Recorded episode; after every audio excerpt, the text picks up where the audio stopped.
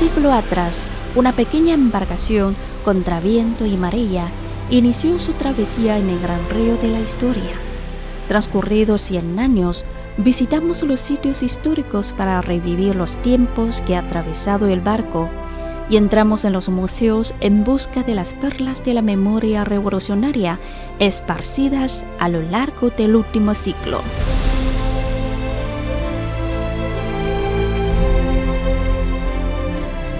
Un ciclo de memoria revolucionaria en los museos.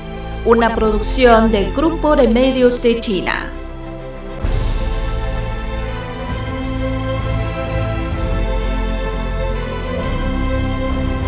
Episodio 1. La revolución que salvó a China.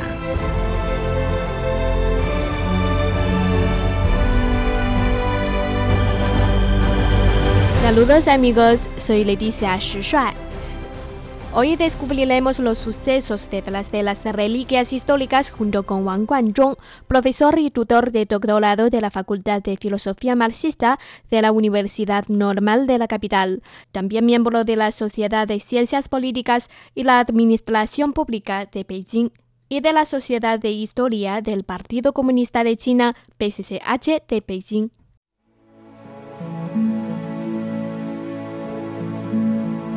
Pues la primera reliquia histórica de hoy es un pequeño barco que actualmente está en el lago Nanhu de Jiaxing, provincia de Zhejiang. En ese barco se clausuró con éxito el primer Congreso Nacional del PCCH, proclamando solemnemente el nacimiento del partido.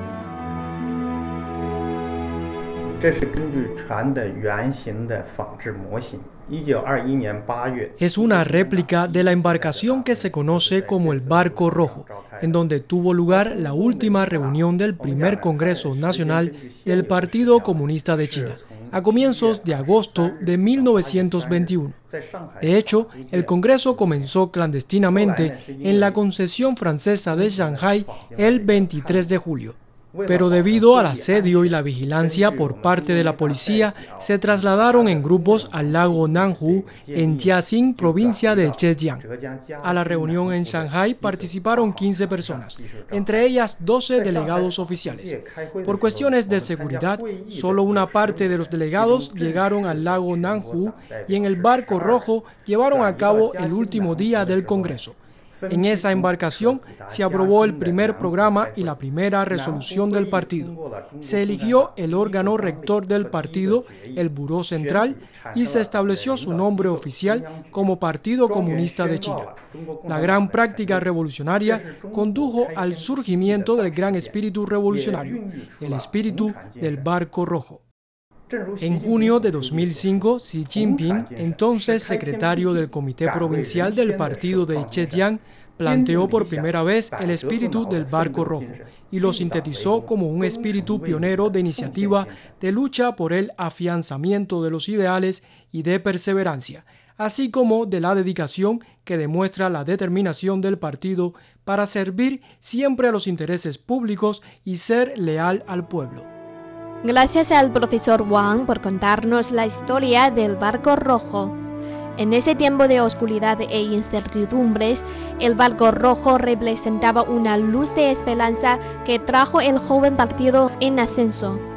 Es precisamente esa pequeña embarcación mencionada al comienzo del programa la que hoy se ha convertido en un espíritu de gran influencia en el pueblo chino.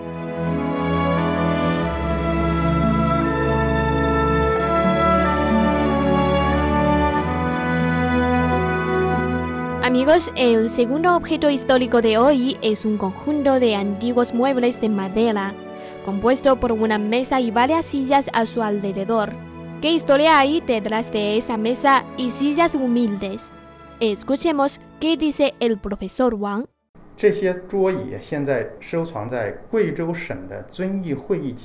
Esta mesa y estas sillas ahora están conservadas en el salón conmemorativo del antiguo sitio de la reunión de Sun Yi, en la provincia de Guizhou, suroeste de China. Se encuentran en un cuarto rectangular de menos de 30 metros cuadrados, en donde se hallan también un reloj de pared y un gabinete de pared. A principios de enero de 1935 fue en ese cuarto donde el Partido Comunista de China celebró la famosa reunión de Sun Yi. La reunión se celebró después de sufrir el revés en la lucha contra la quinta campaña de cerco y aniquilamiento lanzada por el Kuomintang y las graves dificultades en el periodo inicial de la Gran Marcha.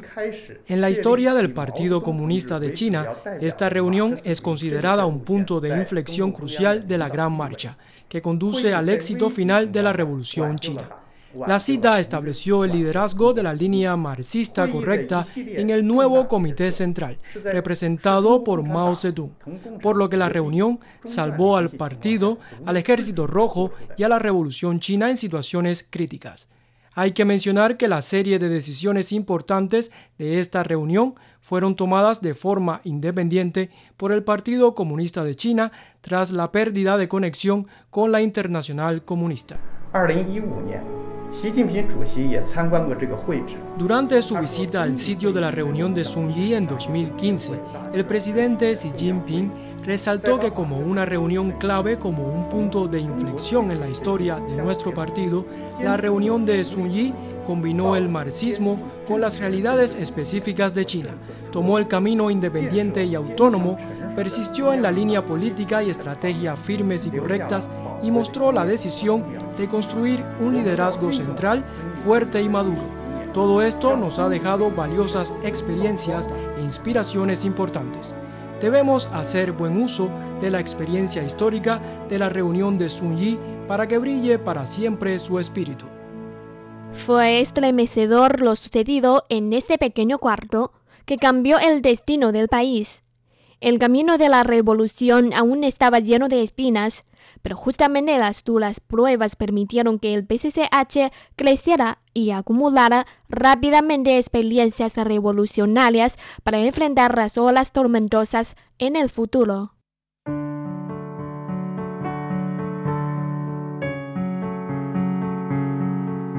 De lo que vamos a hablar ahora no es un objeto histórico, sino un cauce artificial localizado en el antiguo sitio revolucionario de Zhaoyuan, en Yan'an, provincia de Shanxi, en el noroeste de China. Los campos que habían sido irrigados con su agua clara hoy se han convertido en parques y tierras verdes. Su nombre es Canal Feliz. ¿De dónde viene este nombre? Li Huijing, guía del sitio revolucionario de Zhaoyuan, presenta. El canal Feliz fue construido en 1940 y tiene 6 kilómetros de longitud. Era capaz de irrigar más de 90 hectáreas de tierra. En ese momento, los cuadros y soldados cerca del poblado de Zhaoyuan junto con los habitantes locales, construyeron este canal. Desde entonces, las tierras secas se convirtieron en campos de cultivos de regadío. Las cosechas en los años consecutivos permitieron a las masas llevar una vida feliz. Por eso la gente le dieron el nombre de Canal Feliz.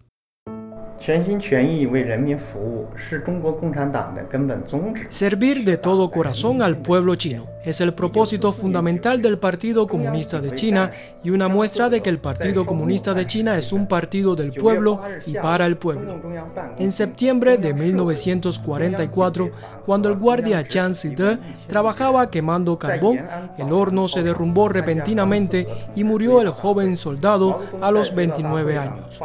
En la tarde del día 8 del mismo mes, más de mil personas provenientes de los órganos que dependían directamente del Comité Central del Partido Comunista de China celebraron una reunión conmemorativa en la que el presidente Mao Zedong pronunció el famoso discurso Servir al pueblo, elogiando su elevada moralidad de servir de todo corazón al pueblo, que debía ser el propósito fundamental del Partido Comunista de China. Desde entonces el partido siempre se ha apegado al propósito de servir al pueblo y ha abogado por apoyarse en los propios esfuerzos y mantener el estilo de vida sencillo y trabajo arduo y perseverante. Incluso el propio Mao Zedong se negó a gozar del privilegio e insistió en colocar al pueblo en la posición más alta. En el antiguo sitio revolucionario de Yanjialin, en Yan'an, se conserva hoy una parcela de hortalizas que cultivó el propio Mao Zedong. Tras el estallido de la guerra de resistencia del pueblo chino contra la invasión japonesa, el Partido Comunista de China se enfrentó a la agresión japonesa y también al cerco militar y bloqueo económico del Kuomintang. El Partido Comunista de China decidió dirigir al pueblo a encontrar una salida que se tradujo después en el movimiento de gran producción. Cada líder en el Comité Central recibió una tarea de producción, excepto Mao, en consideración por sus pesados trabajos diarios. Al saberlo, Mao dijo que todos tenían un plan de producción, así que él también debía tener uno. Fue entonces que pidió ese huerto y empezó a plantar pimientos, tomates, frijoles, etc. E incluso invitó a los soldados a comer después de las cosechas. He aquí otra anécdota que cuenta que Zhou Enlai ganó la categoría A en el título de As de hilado en la competencia de esta habilidad en 1943. Y el comandante en jefe Chute regaló un abrigo suyo a su señora que luego pasó a su nuera. El abrigo fue usado cerca de cuatro décadas por tres personas de dos generaciones. Al mencionar el abrigo, Chute solía decir, tres años nuevo, tres años viejo y tres años más después de ser remendado. Estas anécdotas demuestran la naturaleza del Partido Comunista de China, un partido proveniente de las masas y en servicio del pueblo. Estas historias siempre me conmueven.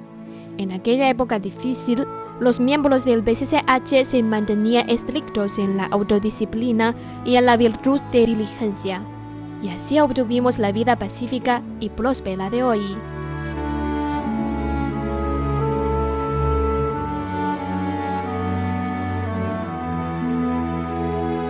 Bueno, la última colección museológica de hoy son cuatro piedras de inscripción, en donde están inscritos cuatro caracteres rojos Shi Shi Qiu Shi. ¿Qué significa este término? Primero, Shi Shi significa hechos. Se refiere a todas las cosas objetivas existentes. Segundo, Qiu Shi. Qiu es buscar. Y Shi, verdad y las relaciones inherentes entre las cosas objetivas. Entonces, Shi quiere decir buscar la verdad en los hechos. Pues ¿cuál es el origen de las cuatro piedras con inscripción? Profesor Wang dijo así. Estas inscripciones fueron escritas por Mao Zedong en 1943 para la Escuela Central del Partido de Yan'an, institución donde se preparaban los cuadros de alto rango del partido, y era la cuna de los teóricos marxistas chinos. En 1943, con el fin de crear un mejor ambiente de aprendizaje a los estudiantes, la Escuela Central del Partido de Yan'an construyó un auditorio con una superficie de 1.200 metros cuadrados y con capacidad para más de mil personas. Cuando la construcción estaba por culminar, alguien invitó a Mao Zedong a escribir una inscripción para colgar en la entrada del auditorio.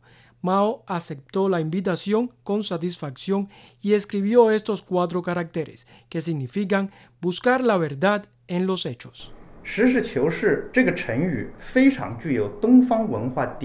Este proverbio implica un rico legado de la cultura oriental, proveniente del libro Han escrito por Ban Kun de la dinastía Han del Este.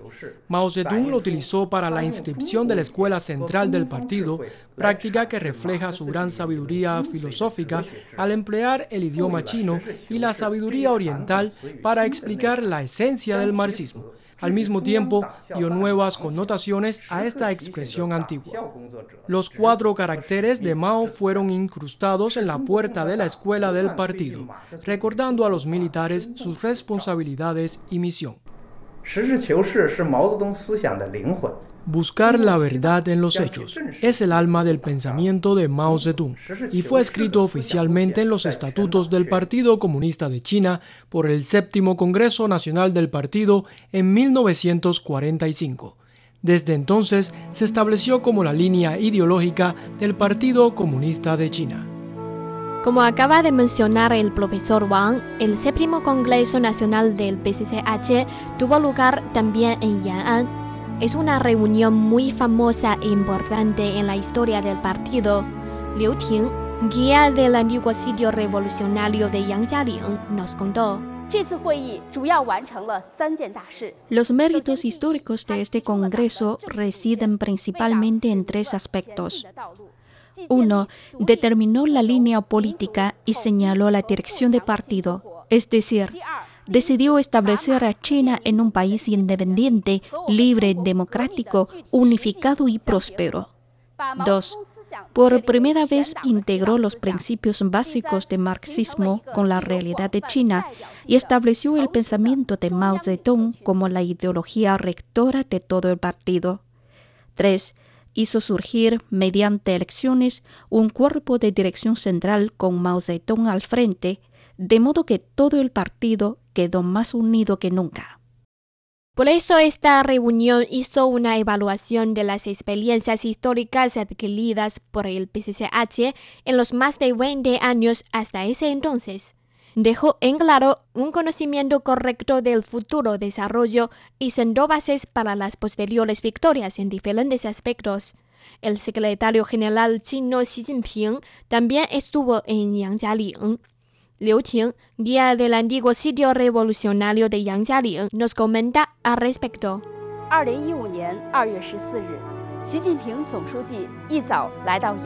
El 14 de febrero de 2015 por la mañana, el secretario general Xi Jinping llegó a Yan'an. Durante su estadía en el gran auditorio del séptimo Congreso Nacional del Partido Comunista de China, dijo emocionado, He estado aquí muchas veces y cada vez es como un bautismo a mi espíritu.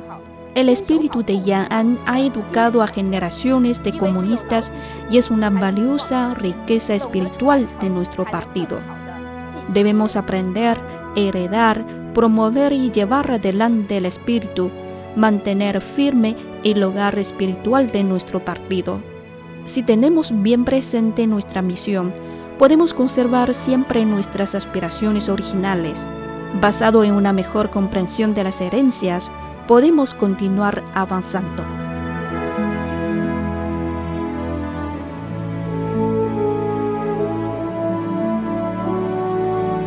Desde el punto final de la Gran Marcha hasta el punto de partida hacia la victoria general de la nación china, los líderes del PCCH pasaron 13 años en Yan'an. Hoy, en el viaje de exploración por reliquias históricas y colecciones museológicas, conocimos anécdotas emocionantes, interesantes y sentimos lo arduo del camino que recorrió el PCCH para salvar al país y al pueblo. Una sola chispa puede incendiar la platela. Esa pequeña embarcación de hace 100 años, tras superar numerosos torrentes embravecidos, llegó a un nuevo punto de partida hacia una nueva China. ¿A dónde llegaremos a bordo de este barco? Visiten nuestra página web espanol.cri.cn. El profesor Wang y Leticia les esperan para seguir con este viaje histórico. Hasta la próxima ocasión.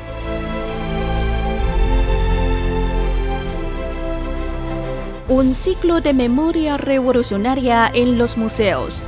Una producción del Grupo de Medios de China.